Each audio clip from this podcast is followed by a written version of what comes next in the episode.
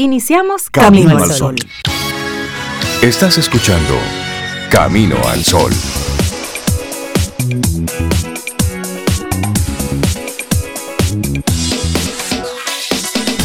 Buenos días, Intertis, Obeida Ramírez y a todos nuestros amigos Camino al Sol oyentes. Buenos días. Hola, buenos días, Rey, Cintia, Laura Sofía. Buenos días para nuestros amigos Camino al Sol oyentes. Yo estoy bien hoy, mirando así como que viene el sol entre nubes, pero viene. Pero la luna, la luna, sigue ahí espectacular. ¿eh? La luna sigue ahí. Ah, la luna como no la veo. hermosísima. De donde estoy no la veo. Aprovecha y trate de buscarla por ahí. Mm, Todavía le quedan unos minutitos. ¿Cómo están ustedes? Muy bien, muy bien. estoy bien, soy. Dándole la bienvenida a otro día. Bueno, a otra noche.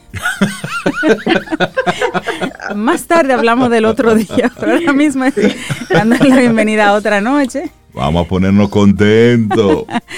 Yo lo que sé que entre luna y sol y todo el tema, hoy está pasando cerca, muy cerca de la Tierra, un asteroide que ya se estaba, ya se preveía hace unos días, los expertos ya lo habían encontrado y estaban diciendo que bueno, vamos a tener a alguien cerca, pero ¿qué tan cerca?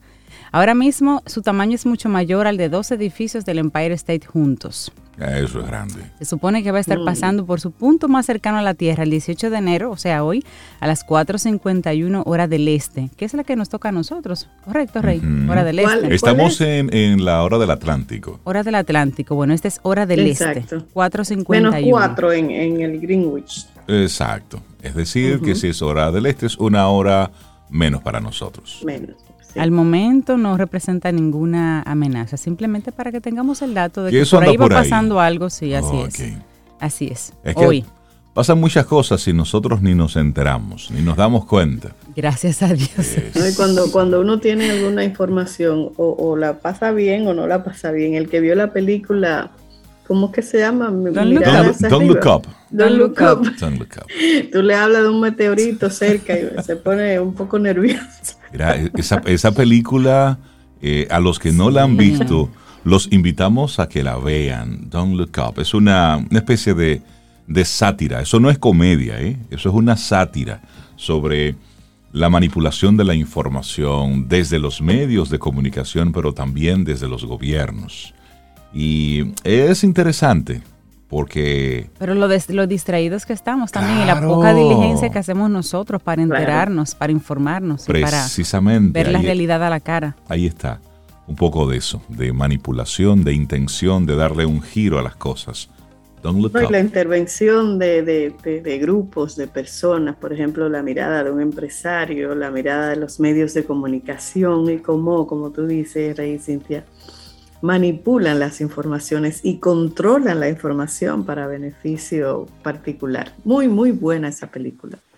Y hoy Además, con unos actores, actrices. Ah, de primera línea. Maravillosos, sí. sí, sí, Y hoy queremos hacerte una invitación a que te mires con amor.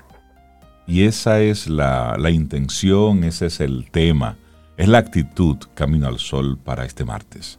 Mírate con amor. ¿Cuándo fue la última vez que te viste en el espejo? Y te diste una miradita de cariño.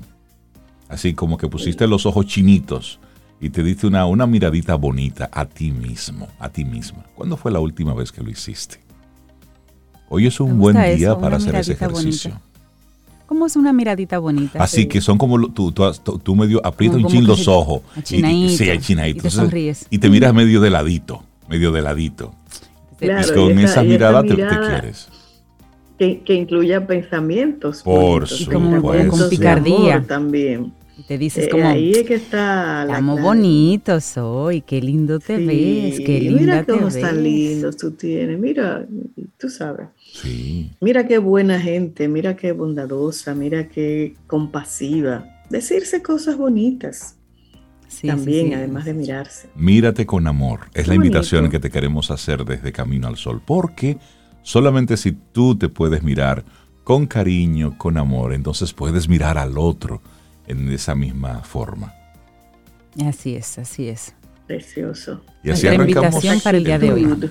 Sí, sí, así arrancamos el programa. Tenemos como, como cada día invitados, gente chévere, que durante estas dos horas nos comparten sus conocimientos, sus experiencias. Así es que iniciamos de inmediato.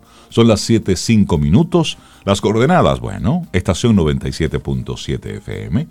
Y luego está nuestra web, caminoalsol.do, que ahí están todos los, los programas pasados. Ahí tenemos uh, un resumen de casi 10 años de programas. No están todos, pero sí hay muchos, hay muchos. Por Hay lo menos muchos. están los últimos 5 o 6 años de programas ahí.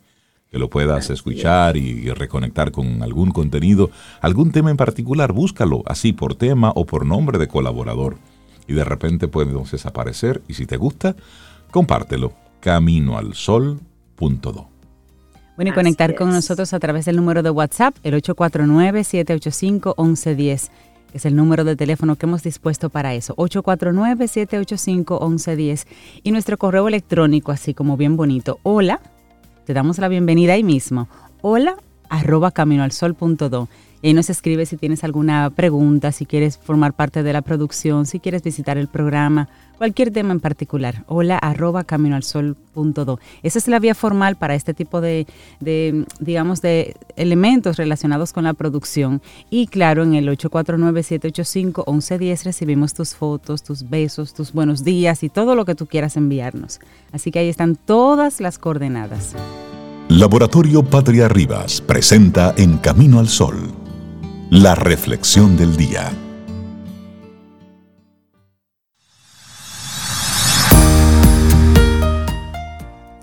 Si solo te dieras cuenta cuán importante eres para la vida de aquellos que conoces, cuán importante podría ser para la gente que aún no has soñado conocer.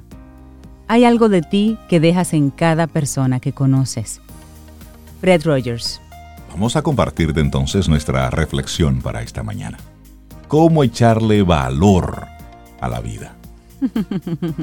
Qué bonito ese título. Bueno, la valentía no tiene que ver con si se siente miedo o no, sino con una elección consciente de hacer lo correcto a pesar del miedo.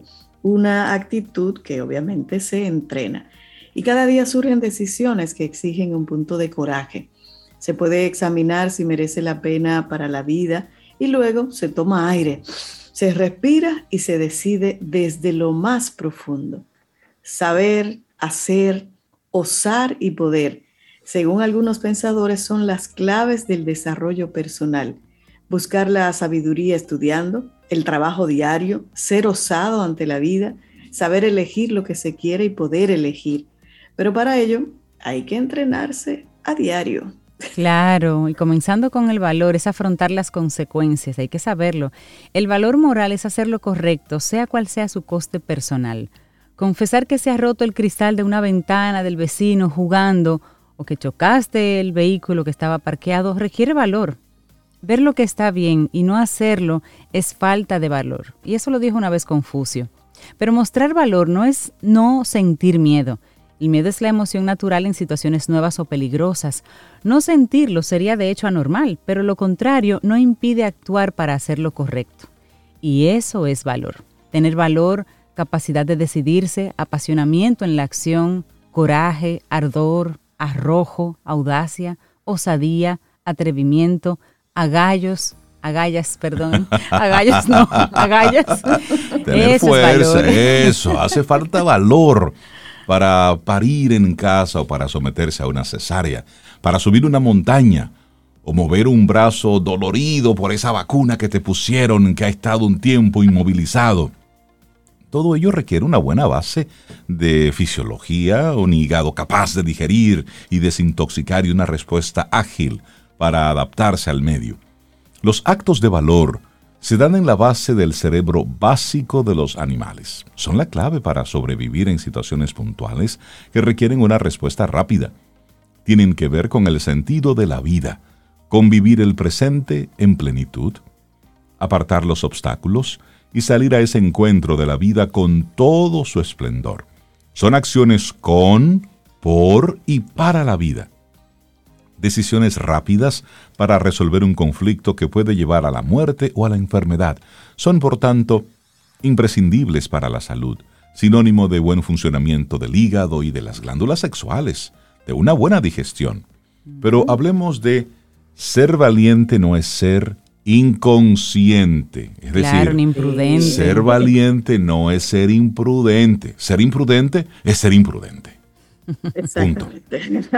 bueno, y hay quien cree que tener valor es lanzarse sin paracaídas o conducir por la izquierda sin estar en Inglaterra. Pero estos son solo síntomas de estar descerebrado. Me Sí. encanta.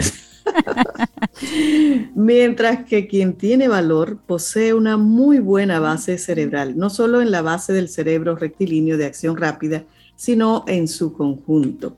No hay duda de que el valor está también la respuesta más inteligente para la supervivencia. Y el valor no nace de la insensatez, el desconocimiento o una reacción violenta, sino de un acto inteligente, básico y natural para sobrevivir.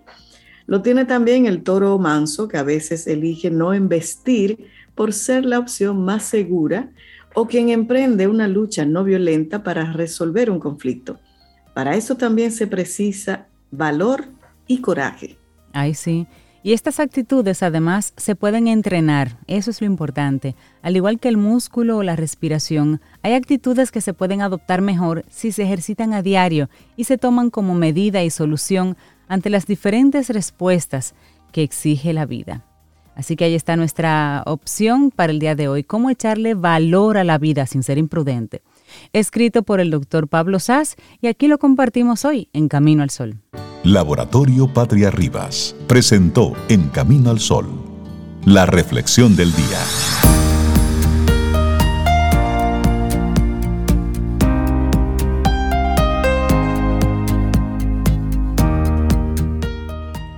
Liberarte de tu propia autocrítica es también liberar a otros de ella. Amarte a ti mismo es un acto de amor hacia el mundo. Verónica Tugaleva. Seguimos avanzando en este camino al sol agradecidos de todos los mensajes, de todo lo que nos envían nuestros amigos Camino al Sol oyentes a través de nuestro número de teléfono, el 849-785-1110. Ahí tenemos la aplicación de WhatsApp. Por esa vía nos comunicamos. Gracias por estar ahí, siempre pendientes y también por mostrarnos su cariño a través de las redes sociales. Por cierto, Ay, Sobe. sí. Ay, Sobe, Cintia se nos escapó el pasado fin de semana. Cintia, Ah, se escapó. Cintia se escapó el fin de semana y se fue de gozo Me abrieron la y de rumba. ¿Cómo? ¿Y para dónde se, se fue? fue Cintia? para Constanza. Ay, sí. Y vuelvo pronto, eso es lo grande, Se fue vuelvo para pronto. Constanza. Ah, te gustó entonces- tanto que vuelves a escapar. Sí, entonces Ah. ella se fue y yo para protegerla, para cuidarla, pues por supuesto, Se sacrificó. fui a acompañarle, le estuve manejando, fui su chofer durante este fin de semana Ya, sí, para que ella sí, pueda disfrutar. tan bravo de hacer esos oficios. Por supuesto. Entonces, mira, eh, yo, eh, yo redescubrí Constanza el pasado fin de semana. Y fue para, para nosotros una experiencia muy agradable. Y desde aquí le mandamos un abrazo a todos aquellos constanceros con quienes interactuamos durante el fin de semana. Qué chévere la pasamos. En especial. campaña que, que interactuaron con toda esa Sí, gente no, no, no, pero, sí, pero fue compartimos con mucha gente de chévere. Constanza, claro, pues uno va y habla y pregunta. Claro, y- sobre ¿Y todo. dónde fueron? Cuénteme lo que más le gustó. Mira, mira, mira. no, es que, es yo que hace viaje- mucho que no voy a Constanza. Eso es un viaje que hay que hacer. Sobe es un viaje que hay que hacerlo. Mira, el viaje arrancó y nosotros llamamos a una muy querida amiga y le dijimos, mira, vamos para tu pueblo, dinos qué hacer allá. Esa querida amiga es Edilenia Taktuk, que ella es Ah, de Constanza, Constanza, de Constanza. Constanza. Es. Constanza, Sí. sí. Y también le escribimos a nuestro buen amigo Albert Hernández, director de una estación de radio también muy querido, un amigo, y le preguntamos, mira, vamos para tu pueblo, ¿qué hacemos en Constanza? Y los dos dijeron, el punto de partida es la esquina. La esquina. Vayan primero a la esquina. Un bar, un gastrobar, al lado de la iglesia, frente a la, a la- al parque. Por si acaso Óyeme. alguien nos quiere escuchar, ¿verdad? Y eso fue la mejor opción. Cuando llegamos a la esquina, Sobe, y por eso quiero hacerle el hacer el comentario, pues nos encontramos con un mundo de música que a mí me llevó a principios de la década de los 90. Y ahí estaba como música Soda Stereo, Los Héroes del Silencio, Duncan Du, El rock en español que nosotros amamos. Y decía, pero este sitio, Sí. ¿y esto aquí?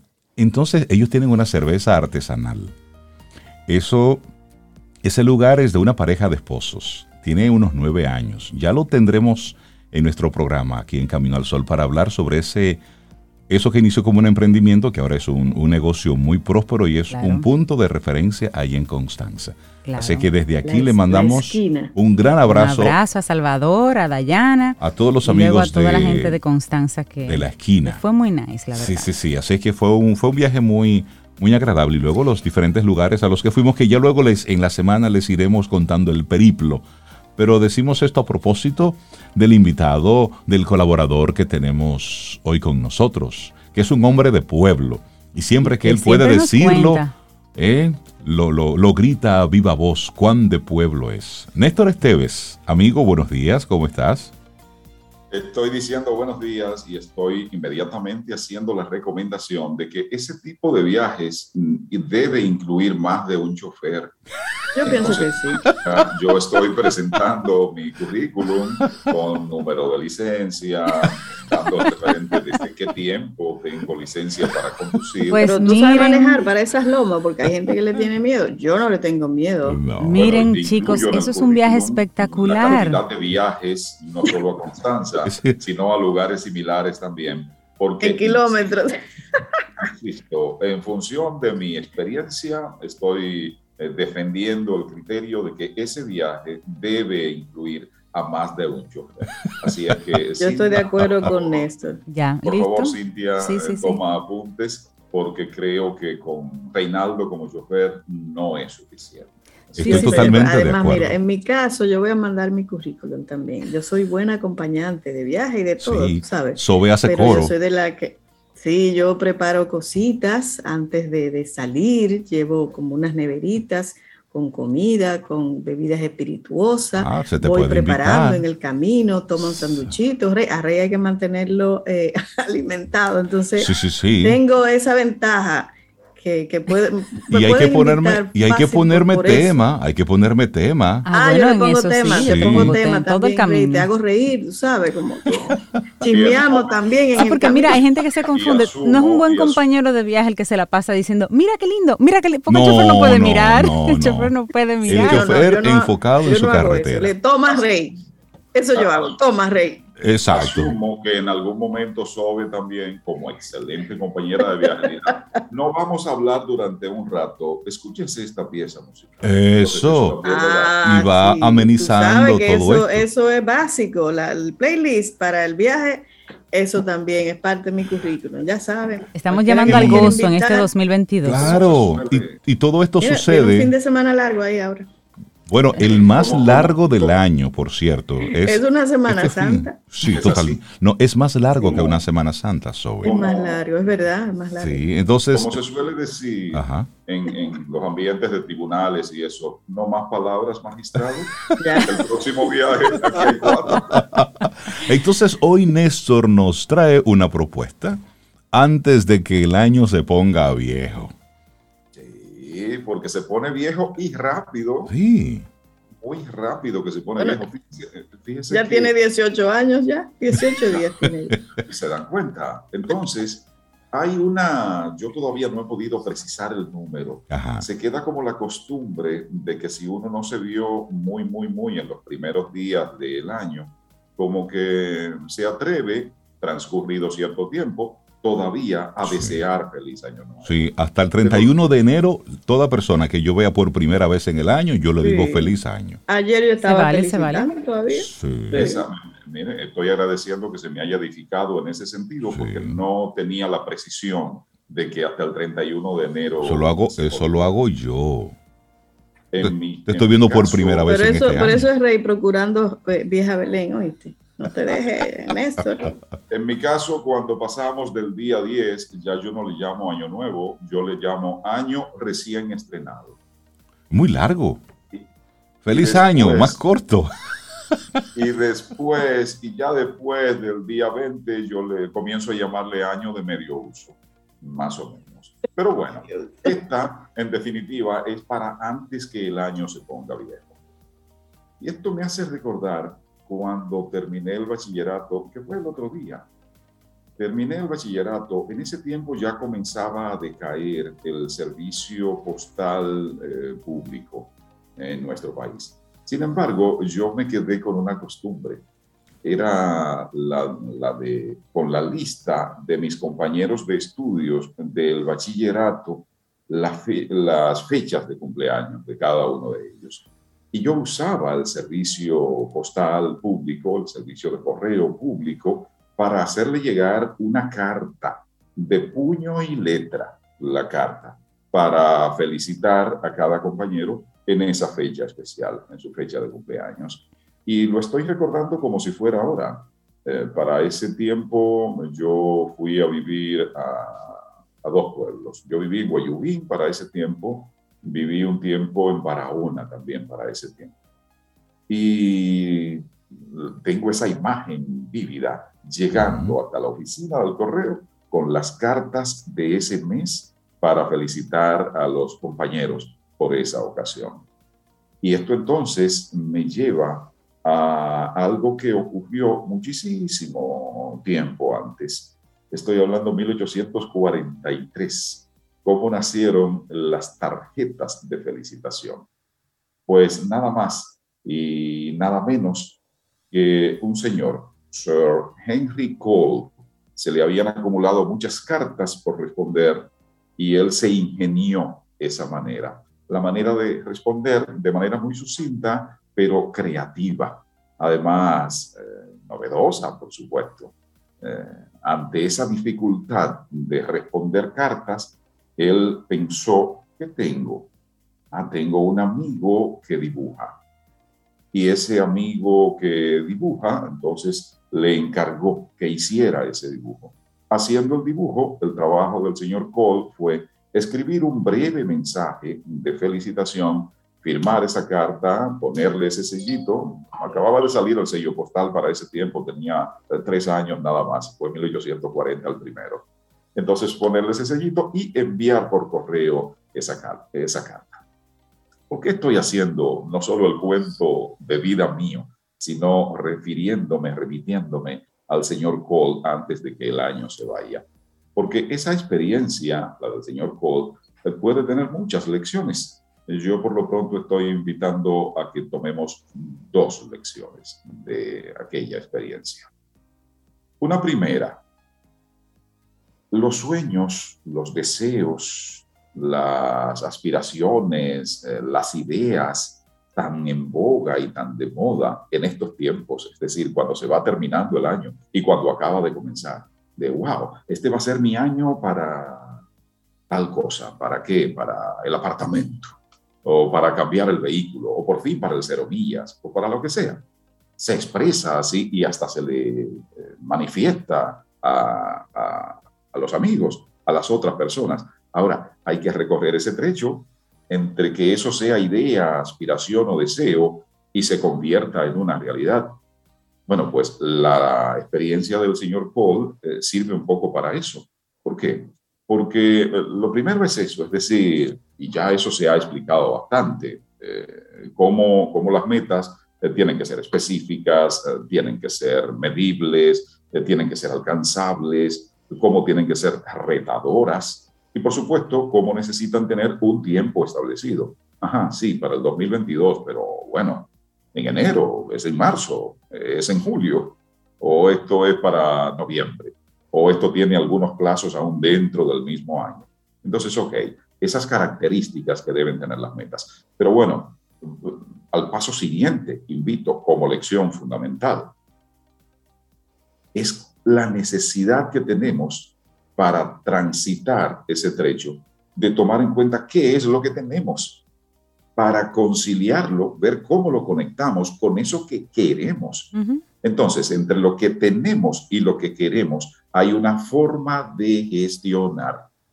¿Cómo lo hizo el señor Cole? Cayendo en la cuenta de lo que tenía. Exacto. Un amigo que dibujaba, además de un amigo que dibujaba, tenía el señor Cole el sello postal que acababa de salir y tenía la imprenta que hace mucho tiempo que existía y la podía reproducir. Y lógicamente tenía los recursos para hacerlo. Entonces se dan cuenta, una primera gran lección es esa, es el, el caracterizar, el detallar, el precisar ese proceso para convertir esa aspiración o ese deseo en esa realidad que nos hemos propuesto para un tiempo determinado, con las características de las que ya hablé hace un ratito. Entonces, bueno, eso como, como primera gran lección. Una segunda gran lección es la, la importancia, lo imprescindible de las relaciones. Es muy difícil que solo se consiga un propósito. Normalmente, normalmente alguien ha de intervenir para lograr ese propósito. En el caso del señor Cole, ¿quién? Su amigo dibujante. Sin su amigo dibujante, él debía ingeniársela de otra manera. Si no hubiese existido ya el sello postal para ese tiempo, bueno, pues a lo mejor tenía que ser otra la vía para hacer llegar aquello. Eso puede pasar, y lo más seguro que pasa, con tu propósito, pasa con mi propósito. Es decir, ¿a quién necesitamos para que intervenga en esto? Porque, porque es alguien que a lo mejor tiene el dinero que yo no tengo. Yo tengo la idea y aquel alguien tiene el dinero bueno, sí, eh, tengo la idea y tengo el dinero, pero a lo mejor me hace falta algún conocimiento de cómo es que esto opera para poder lograr ese propósito. En definitiva, siempre se va a tener la necesidad de alguien. Y en esto quiero permitirme, sé que es muy breve este tiempo, pero quiero permitirme hacer una especie de recorrido, no de particularidades como la que cité mía y como la que he citado el señor Paul, no, de la sociedad en sentido general un breve recorrido de cómo ha venido operando y cómo hemos tenido que caer en la cuenta de que necesitamos de los demás de manera más o menos equilibrada para que podamos entonces avanzar adecuadamente. Recordemos aquella etapa del feudalismo en donde existía aquella especie de, bueno, ser humano que no se consideraba ser humano, que era como una especie de intermediario entre los seres humanos como eran conocidos en ese momento y Dios como entidad eh, superior. Entonces, recordemos esa primera etapa en la que, dejando atrás el feudalismo, por una especie de alianza precisamente entre aristocracia y burguesía que era naciente, nace el Estado. Pero nace el Estado con, estas, con estos tres estamentos, quien elabora las reglas, quien ejecuta en función de las reglas y quien se mantiene vigilante para la ejecución con apego a las reglas. Esos tres poderes clásicos que vienen desde Montesquieu, el poder legislativo, el poder ejecutivo y el poder judicial. Ya después, un poco más adelante, se habla de ese cuarto poder, cuando quienes no se sentían representados por aquellos tres decidieron, bueno, necesitamos tomar parte, ¿cómo vamos a hacer con este tema? Entonces, ok, surge ese Estado. Un tiempo después, ya con la revolución industrial, el poder económico tenía como buque insignia la industria. Entonces, entre Estado, ya con aquellos tres poderes que había, y el poder económico, entonces esa especie de alianza era lo que en ese momento garantizaba, digamos, ese equilibrio para avanzar. Pero bueno, ya después se habló de una triple hélice, porque no era suficiente con tener el Estado y ese poder económico hacía falta que se abriese campo para el conocimiento, con la academia, con la universidad. Pero no fue suficiente con una triple hélice, se necesitó cuádruple hélice, además de Estado, del ámbito económico y del conocimiento. La sociedad civil reclamó su participación y se habló de cuádruple hélice. Hasta que en la actualidad entonces pasamos a hablar de quíntuple hélice, en donde cuenta el Estado, es decir, el ámbito político, el ámbito económico, el ámbito del conocimiento, la sociedad representada y la imperiosa necesidad de tomar en cuenta el medio ambiente, de tomar en cuenta el entorno, para que de esa manera podamos garantizar entonces sostenibilidad de nuestros emprendimientos, sostenibilidad de esas ideas que hemos estado para ideas concretas, ideas medibles, ideas alcanzables, ideas retadoras, para que en un tiempo determinado podamos, podamos concretarlas. Pienso que esto es muy útil que lo, que lo, que lo caractericemos, que lo reflexionemos y que en la medida de las posibilidades, ojalá que en un 100%, lo podamos integrar a nuestras intenciones y que hagamos eso antes de que el año se ponga viejo, porque sencillamente, así como enero ya lleva consumida más de la mitad, así va pasando el tiempo. Este propio fin de semana que ha de venir, que es el, ya destacaba Rey hace un ratito, es el más largo del año, eso hará que tengamos la percepción de que el tiempo se nos va y se nos va como se escapa la harina de nuestras manos. Y si no aprendemos de experiencias como la del el señor Cole, entonces se nos va, el año se pone viejo y sencillamente nos encontraríamos en una situación muy desagradable. Y es que terminando el 2022, habremos descubierto que nos la hemos pasado como patinando en el mismo sitio, sin avanzar ni siquiera un ápice. Y hay que ponerle, hay que ponerle propósito a todo esto.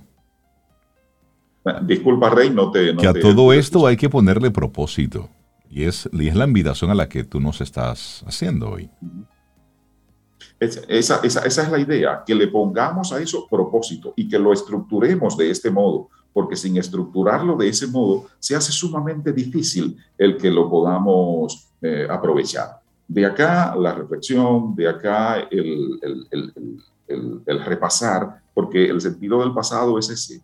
La única oportunidad que tenemos para hacer es en el presente. Mm. El pasado sirve en la medida que nos enseña. Si no nos enseña, el pasado normalmente lo que hace es que nos pone melancólicos, a veces llega a amargarnos y podría llegar hasta frustrarnos, ¿sí? si no lo usamos como aprendizaje. Entonces, aprendizaje en ese pasado, de, ese pasado más bien, para usarlo en este presente, es la única, la única, la única vía eh, que, que hasta el momento conocemos para construir entonces de cara a ese futuro que deseamos, a eso que ideamos, a eso que soñamos, a eso que aspiramos y a veces con muchísimas ganas, pero no es suficiente con las ganas. Las ganas son muy buenas, pero necesitamos la organización, necesitamos el método, necesitamos gestionar lo que deseamos, sí, lo que tenemos para eso, para avanzar de cara a lo que deseamos. Y todo esto con el concurso de alguien más. Y todo esto antes de que el año se ponga viejo.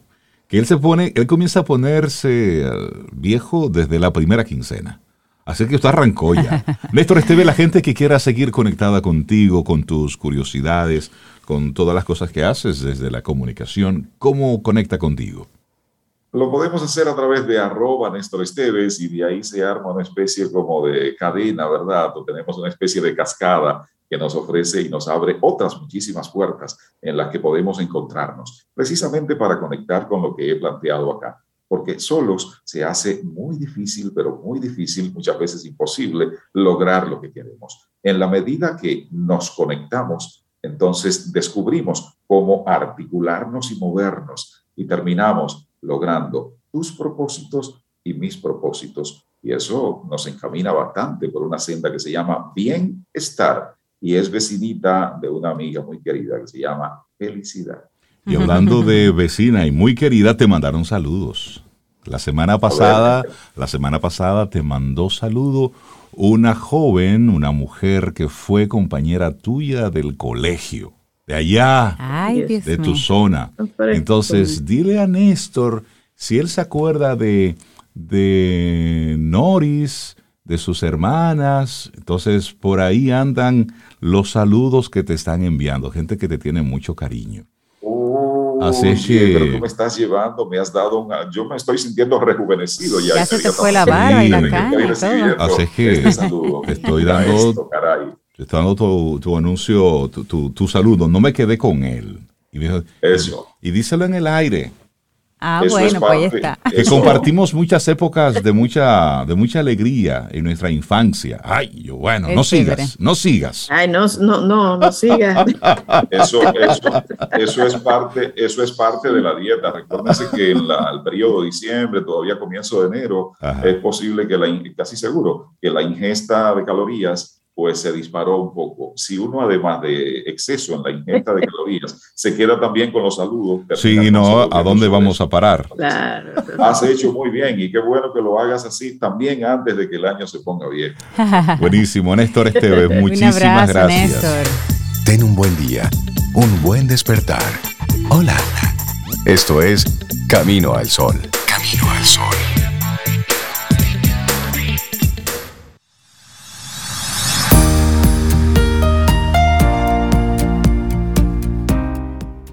Y dice Harry Palmer que cuando adoptas el punto de vista de que cualquier crítica que haces es una autocrítica, que cualquier juicio que haces es un autojuicio, desarrolla sabiamente en ti un amor incondicional que luego será la luz del mundo.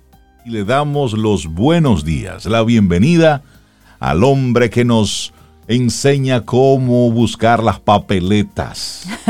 Isaías Medina es nuestro experto en ventas, crecimiento de negocios, coach, conferencista y hoy vamos a hablar de la venta, de vender, del arte de vender y servir. Isaías, buen día y feliz año nuevo. Todavía toca. Todavía se vale. Buenos días, gente linda y joven. Eso me gusta. El mejor saludo de este año.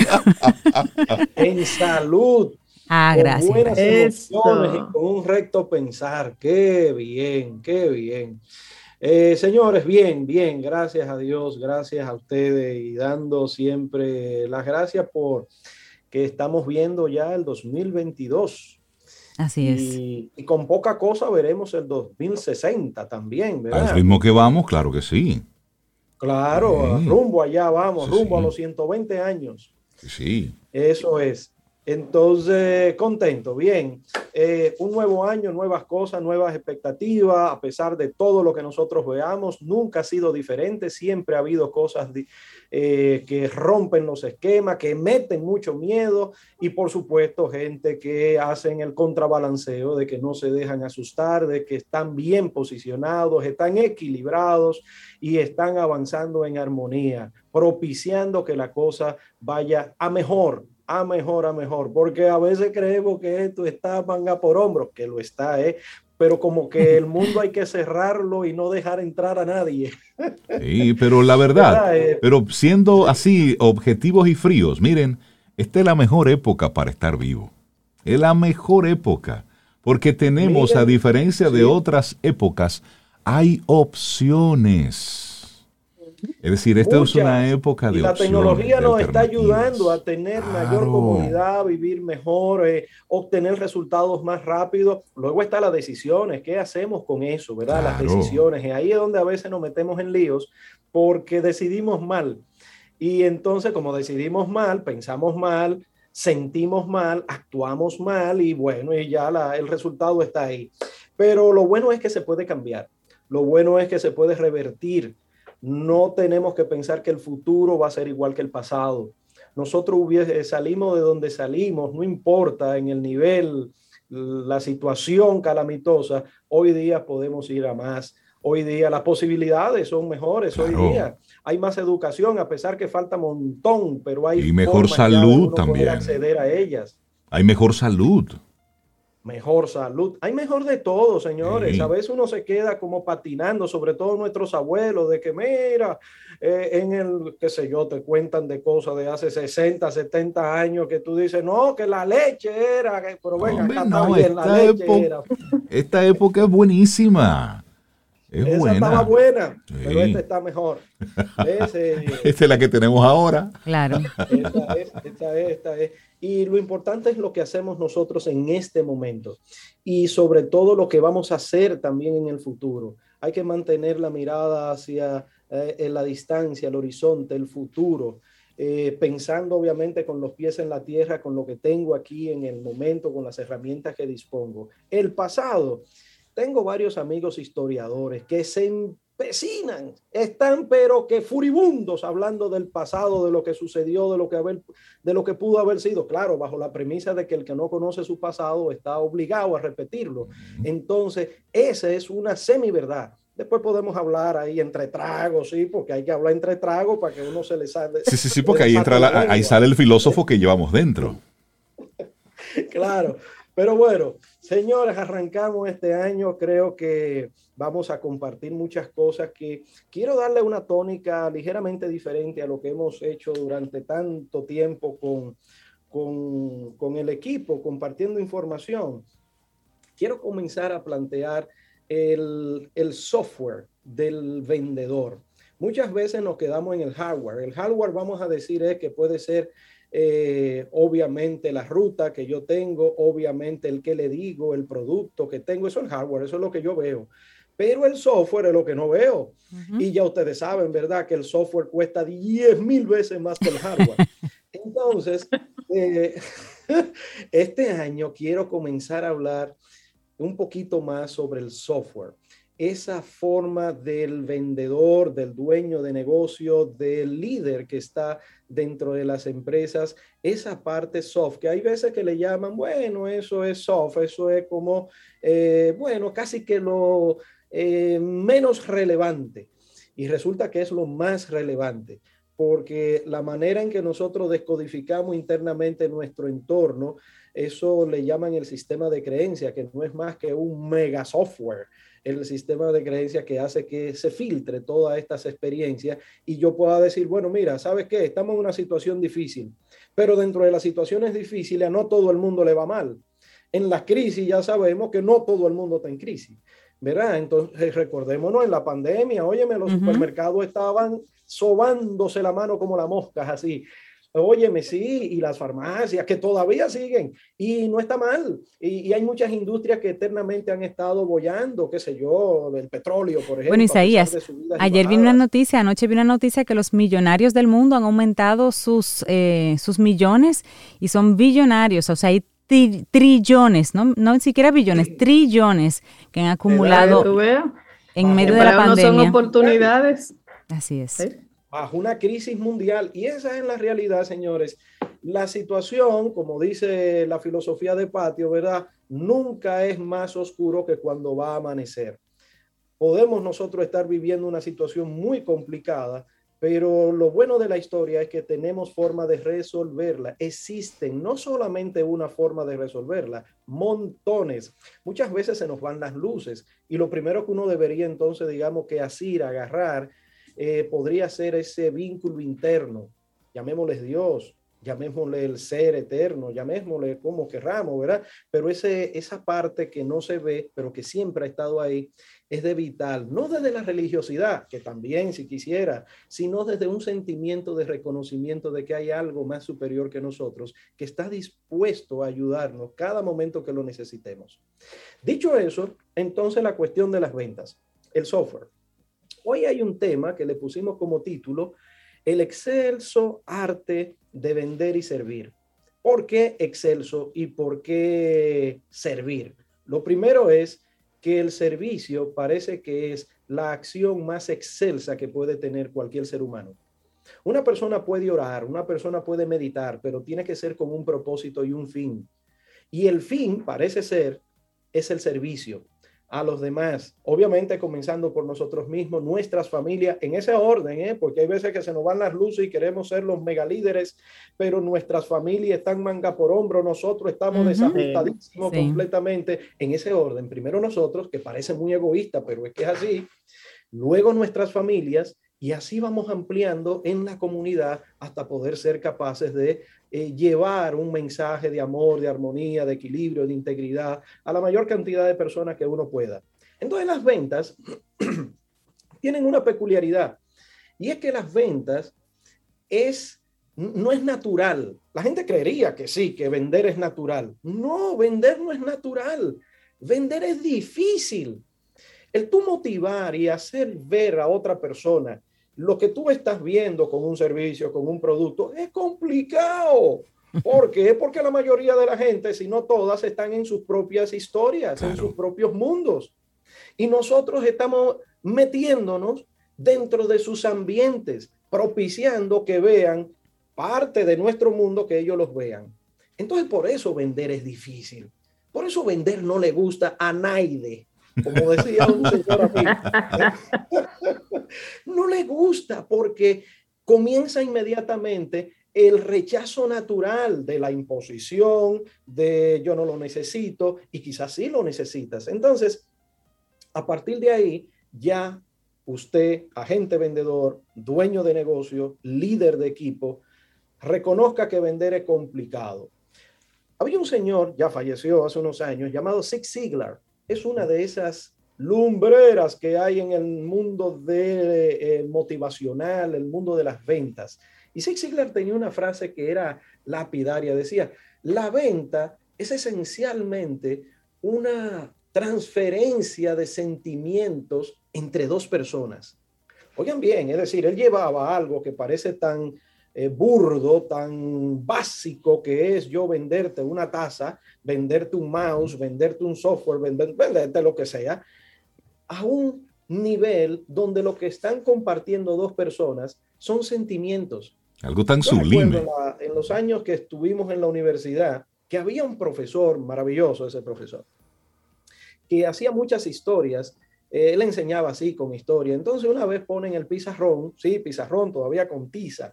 Y entonces eh, ponía en grande así, señores, era negocio, estudié negocio. Entonces él ponía, ¿ustedes qué creen?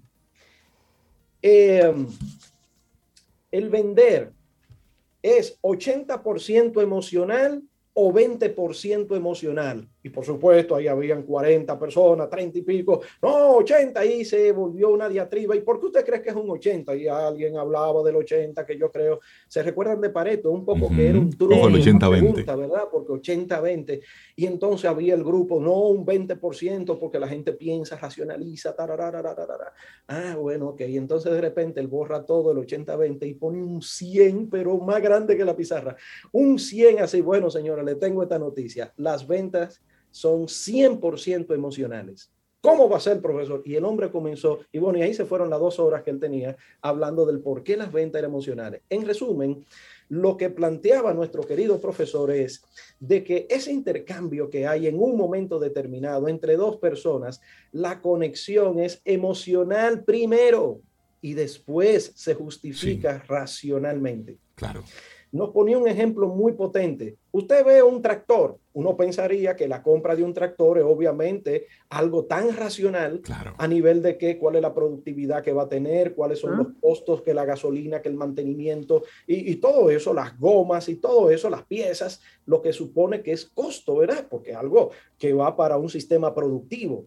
Bueno, pues él decía, ¿sabes qué? En las empresas, cuando van a hacer esas inversiones tan grandes, buscan dos, tres, cuatro, cinco, seis cotizaciones. ¿Y por qué a veces hasta compran el más caro?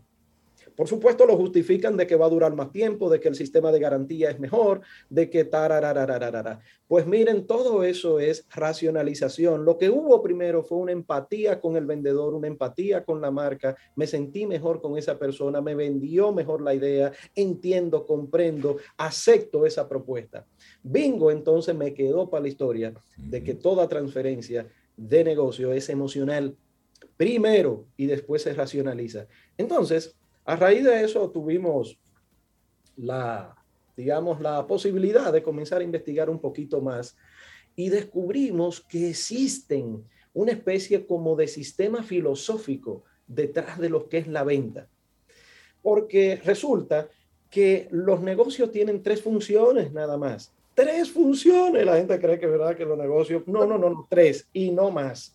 Número uno es eh, satisfacer un deseo. Y ahí está, con el servicio, con el producto, esté satisfaciendo un deseo. Ahora mismo yo estoy vendiendo propiedades. Obviamente, el que quiere comprar quiere un techo por la seguridad que implica, tiene un dinero, lo quiere invertir, tiene un, tiene un negocio, quiere bajar los costos comprando algo que es de ellos, pero es un deseo. Y el que quiere vender, obviamente, igual, un deseo de conseguir un dinero para resolver qué sé yo qué cosa. Bien, entonces el deseo es la base, pero es como la punta del iceberg porque lo que está detrás de eso es generar la mayor cantidad de papeleta que usted pueda. ¿Cómo va a ser? Que sí, que es así. Los negocios son claro. una papeleta. Sí, sí. Si no generan dinero. Dejemos la parte romántica, es la realidad. O si no, meta, hágala una ONG y está muy bien, ¿verdad? Sí. Entonces, pero si es una empresa con fines lucrativos, es satisfago un deseo y gano la mayor cantidad de dinero. Pero esas son dos cosas básicas, elementales, porque lo que es la base del iceberg es mejorar al ser humano, la oportunidad de autosuperarse. El vendedor tiene esa posibilidad.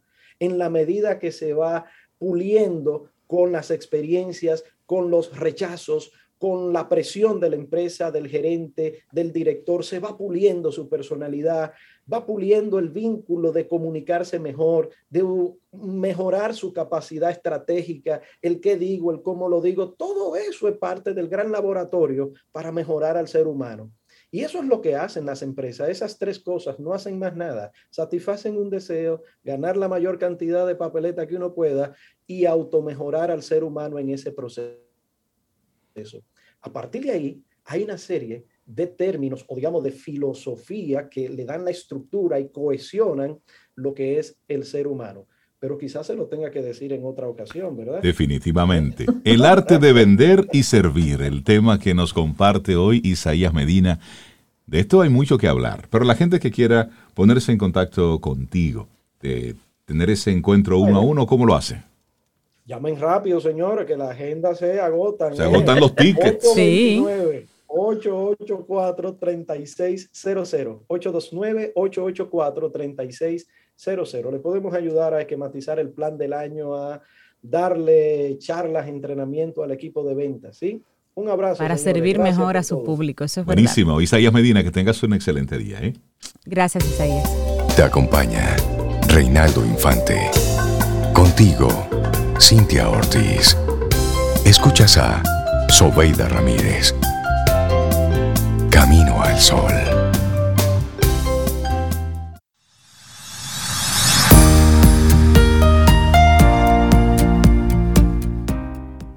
Nuestro autorrespeto marca nuestras elecciones. Cada vez que actuamos en armonía con nuestro auténtico ser y nuestro corazón, nos ganamos el respeto. Es así de sencillo. Cada elección importa. Una frase de Dan Coppersmith. Continuamos en este Camino al Sol y gracias por estar sintonizados con nosotros a través de estación 97.7 FM y también caminoalsol.do. Bueno, darle los buenos días, la bienvenida a una doctora que queremos mucho aquí en Camino al Sol, la doctora Maritza Arbaje. Buenos días y feliz año nuevo, doctora. ¿Cómo está usted? Yo estoy muy bien, muy contenta, agradecida con este nuevo año que ya va caminando, pero vamos gozando a través del caminar. Aquí estamos. Eso. Haciendo camino al andar, como dicen. Haciendo camino al andar, paso a paso. Buen día. Caminando bien. Y precisamente eh, hoy quiero tocar un tema mucho más profundo de lo que he tocado en algunas ocasiones a propósito de que estamos enfrentando este proceso que sube, que baja, que miedo, que terrorismo, que ansiedad, y es precisamente lo que estamos manejando biológicamente, pero quiero ponerle atención a lo emocional espiritual. Y por eso quiero hoy conversar profundamente sobre el miedo. El miedo es una sensación, pero cuando ese miedo persiste, se convierte en un sentimiento, pero es un sentimiento patológico que nos lleva a crear cosas que no, perdón, que no existen. Por ejemplo, si nosotros tuviéramos un adecuado tratamiento en la salud mental, nosotros no nos enfermáramos biológicamente. Y revisando inclusive la Biblia, estuve dándome cuenta que hay un capítulo, son muchos en Efesios, en, diferentes áreas de la Biblia, que aparece lo que ellos llaman la iniquidad, iniquidad. O sea, cómo nosotros traemos de nuestros ancestros toda aquella eh, herencias donde el ADN juega un papel importante. Sin embargo, y es donde me he involucrado bastante tiempo, lo que es el ADN emocional. Traemos junto con el color de pelo, el color de piel, estatura y todo, traemos también el ADN emocional, donde querramos o no, somos parte de lo que a nuestros ancestros le ocurrió, bueno, malo, regular, sin juzgar, porque fíjate que nosotros somos tradicionales y recibimos mucha influencia de lo externo. Por ejemplo, rápidamente, si no como cerdo el 24 o pavo el día de acción de gracia, no estoy siendo legal o honesto con mi tradición de mis ancestros. Pero ¿qué pasa? Que hemos evolucionado tanto que traemos un miedo desde el vientre de mamá, como vengo diciendo, pero ocurren cosas más puntuales y es que estamos viviendo una pandemia, epidemia, como lo queramos llevar, que ha reforzado, por decirlo así, la plataforma del miedo, donde desde el embarazo heredé el miedo, donde fui criado con miedo y futuro. Por eso queremos estar en una zona de confort que siempre es patológica porque hemos sido educados con miedo. Y nunca nos tuvieron presente lo que es el, real acción que yo tengo en este momento.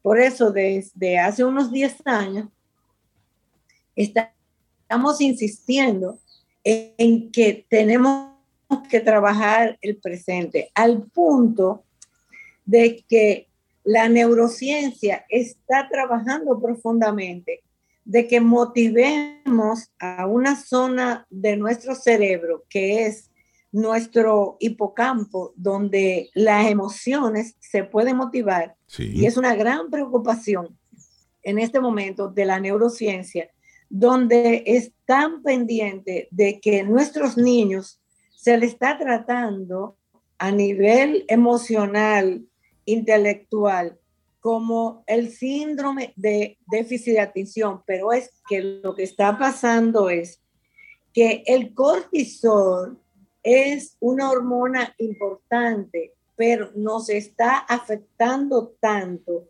que está bloqueando la hormona del placer, la hormona de la felicidad, como es la dopamina. Y esto crea un trastorno donde emocionalmente no solamente estamos inflamando el cerebro, sino que estamos inflamando todo nuestro cuerpo.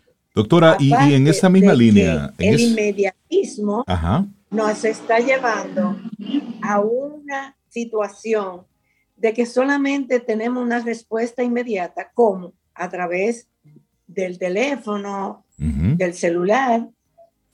Sí, doctora, en esa misma línea, si las emociones simplemente surgen, es decir, yo no lo no controlo en el momento en el que surge. Cuando tengo, cuando tengo miedo de algo que me, que me sorprende, la incertidumbre o, algo que me espanta, eso yo no lo controlo en el momento. Pero, ¿cómo eso tiene un efecto en el ser? Es decir, eso que, que surge, eso que yo puedo sentir en un momento específico, ¿cómo tiene esa repercusión en lo que yo soy como persona? Sí, fíjate, cuando, cuando recibo un estado emocional, una sensación como es el miedo, en el 98% se ha demostrado neurológicamente que surge más por aquella incertidumbre de un futuro que yo no lo estoy viendo, que normalmente ese cortisol invade de tal manera que solo recibo la seguridad a través de una reacción inmediata. ¿Y qué es lo que me alivia inmediatamente? Tomar el celular y ver si me han escrito, si alguien está pendiente de mí en todos los grupos que yo estoy. Perdón. ¿Y qué ocurre? que eso no me favorece porque lo que realmente me identifica, me armoniza, es mi seguridad en sí mismo, que yo puedo manejar ese cortisol a través de la quietud. ¿Y qué me da quietud? La respiración. Se ha demostrado que lo único que calma el estado emocional de la persona es respirar conscientemente. Es tan capaz de controlar la emoción que yo puedo hasta controlar biológicamente. Por ejemplo, estoy ansiosa, tengo mucho cortisol, respiro conscientemente y puedo lograr inclusive que la ansiedad de comer algo me lo calma. Y por eso estamos insistiendo tanto, y sobre todo este año, de conseguir qué espacio me da la calma, que no influye en mí de tal manera que yo no soy capaz de armonizar. ¿Qué puede ocurrir? Por ejemplo, yo necesito seguridad en mí misma. Seguridad de que soy capaz de. Y si quiero conseguir en mi entorno una armonía, yo veo que me recomiendan el sol, el agua, caminar, hacer ejercicio. Por eso, este momento, entender que necesito personas, vitaminas, qué mejor que camino al sol, porque el sol es la vitamina. Y ustedes armonizan hasta una noticia fuerte. Ustedes las transmiten con, con una capacidad que entendemos la noticia, pero no nos crea más cortisol. Entonces, estamos buscando que el miedo baje, que nos armonicemos mejor, que el cortisol baje. Primero, confiando en nosotros mismos. Segundo, buscar un entorno vitamina, como yo le llamo, y qué mejor que reconocer que el sol está ahí, que estamos compartiendo con seres vitamina, que son ustedes y que somos muchas personas o todos, pero hemos perdido la capacidad de entender que somos luz, que somos armonía y que también dentro de lo externo, ver qué alimentos estamos ingiriendo. Y conectando eso, doctora, al principio usted decía, venimos, aparte del color de pelo, aparte de, las... Eh, del evidente parecido con nuestros ancestros, también venimos con sus emociones. Y dentro de las emociones hay algunas que hacen bien, hay otras que no tanto. ¿Cómo podemos entonces contrarrestar ese temperamento, esas emociones que podemos haber heredado de nuestros ancestros? Fíjate, reconocer a veces lo hacemos hasta de chiste. Y en psicología se dice que cuando hacemos chistes cuando más verdad decimos. Así es. Ah, fíjate, mi abuela era gordita, mi tía es gordita. Entonces yo, en la lealtad del clan, no quiero hacer cambios biológicos, fisiológicos, porque voy a dejar de pertenecer al clan. Entonces, esta generación de los 40 y más nos lleva a hacer un cambio. Aunque nos digan el rebelde de la familia, nosotros tenemos que reconocer qué cosas hicieron ayer nuestros ancestros que hoy no nos están favoreciendo. Porque ayer había calma, nos sentábamos en el patio a tomar el café. Hoy tenemos que andar rápido y que a veces no tomamos café en el vehículo porque el inmediatismo, la competitividad yo diría que hasta cruel, nos lleva a que no seamos capaces de detenernos. Y yo siempre digo que educar a nuestros hijos un poco de ayer con un poco de hoy, hacemos un punto medio y podemos lograr aquellas cosas buenas que hicieron nuestros ancestros, pero que hoy no va acorde, porque ahora acostumbrar a un niño que lea nos cuesta, porque entienden que el celular le va a resolver más rápido la información.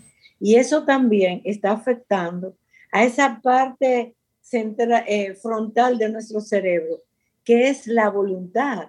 Y eso tenemos que insistir en que tenemos que trabajar la voluntad para nosotros estar en mejores condiciones como persona y contribuir a nuestro entorno. Entonces, tenemos que trabajar menos cortisol, más serotonina, más dopamina y, ser con nosotros mismos menos crueles, menos autodestruirnos, para que el entorno también sea más armónico. Tenemos una situación, Reinaldo. la tenemos. Sí. Pero ¿cómo podemos ver la bioquímica de nuestro cuerpo para ayudar a que menos daños orgánicos no hacemos? Es cierto que la cebolla es buena para el sistema inmunológico, pero también es bueno reconocer que el miedo nos está llevando a una situación irreal que tenemos que retomarlo porque no nos vamos a morir de esta enfermedad. Lo que nos está matando es el deterioro inmunológico. Lo que nos está matando es que estamos dejando de hacer cosas, que mueren cosas diariamente y no nos está haciendo un ambiente armónico dentro de nuestro ser, que respiremos, que consumamos alimentos más frecuentemente, como es la lenteja, los garbanzos y los vegetales verdes, para que ese miedo baje y nuestro sistema inmunológico mejore. Eso es nuestro tema y hay que insistir en ello. Buenísimo, doctora. Esta mañana veía una noticia en el Listín Diario y me acordé de usted, porque sin antigripales, ¿a qué estamos acudiendo? A los brebajes caseros. Eso es lo que está ocurriendo en este momento. Entonces, en este momento, en cada casa dominicana, hay una olla, ¿eh? Con unas cuantas hojas, con limón, con chinola, con cebolla. Estamos volviendo a esos brebajes porque los antigripales, señores, en esta época han escaseado. Usted va a las farmacias y ya es poca cosa lo que puede encontrar. Entonces, ¿a qué tenemos que acudir? A lo que siempre ha estado ahí, a, la naturaleza. Pero como dice la doctora, muy apropiadamente, el miedo de baja las defensas. También, por Tenemos que controlar también lo que está pasando en nuestra cabeza y controlar esos, esos Póngale control a la loca de la casa. Correcto. Pero, ¿sabes? Quiero decir algo muy breve como la presión social nos lleva a ir a la farmacia química, que no es malo. Pero ¿por qué desde que tengo fiebre tengo que tomarme un calmante? Porque la fiebre es una alerta, igual que la tos, igual que el estornudo. Es una alerta de que el cuerpo está actuando ante algo extraño. Entonces, si nos... Es una respuesta. Tomamos medicamento antes de lo adecuado, entonces no permitimos que el cuerpo reaccione, el cortisol se queda con nosotros y nos duele las articulaciones, nos da dolor de pecho, las pestañas empiezan a temblar, nos da una taquicardia y una sudoración. Calma. La clave es calma. Conozcamos nuestras alertas y ya es mejor echarse un buen baño de agua fría para que el cuerpo reaccione y no toxinas a través de un medicamento antes de 24 horas para que nuestro cuerpo tenga que reaccionar y desintoxicarse, aparte del cortisol, del medicamento que nos tomamos. Respiremos consciente, amémonos un poco más y busquemos personas, medicina, como es Camino al Sol. Muchísimas gracias, por ese apellido que nos has puesto hoy. doctora Marit Sarvaje. Vale. muchísimas gracias, doctora. Las emociones, la repercusión que tienen en el ser. Hoy analicemos cómo nos estamos comportando. Y sí, me gusta ese llamado que hace la doctora, que fue también el llamado que hacíamos al inicio del programa. Mírate con amor. ¿Te sientes algo extraño en el cuerpo? Mírate con amor, céntrate, respira profundo. ¿Mm?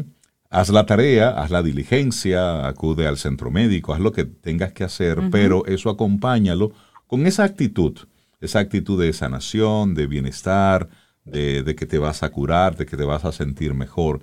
Y tener cuidado con nuestra salud mental, porque con esto de que hay mucha gente que conocemos que está afectada, de una forma u otra, eso también nos va jugando en contra.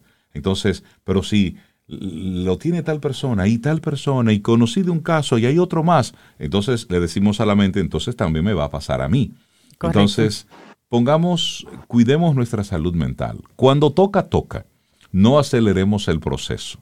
No es necesario. Doctora Marit Sarvaje, un gran abrazo. La gente que se quiera poner en contacto con usted, ¿cómo puede llamarla? ¿Cómo puede conectar? Estamos a la orden en el 809-705-0979 y por las redes, sobre todo en Instagram. Es recordar que somos sanadores, somos energía y que no debemos o evitemos que lo externo nos afecte nuestro sistema inmunológico y que no dispare el miedo porque no queremos cortisol. El cortisol no se recicla, solo se recicla el amor. Eso. Me gusta eso. Y eso lo puede acompañar con un té de cúrcuma, chinola y jengibre. Eso no lo comparte Josefina. Muchísimas gracias. Doctora, que tenga un excelente día. Bendiciones. Abrazos, doctora. Y esperamos que hayas disfrutado del contenido del día de hoy. Recuerda nuestras vías para mantenernos en contacto. Hola arroba caminoalsol.do. Visita nuestra web y amplía más de nuestro contenido. Caminoalsol.do. Hasta, una, próxima, edición. Y pásala bien.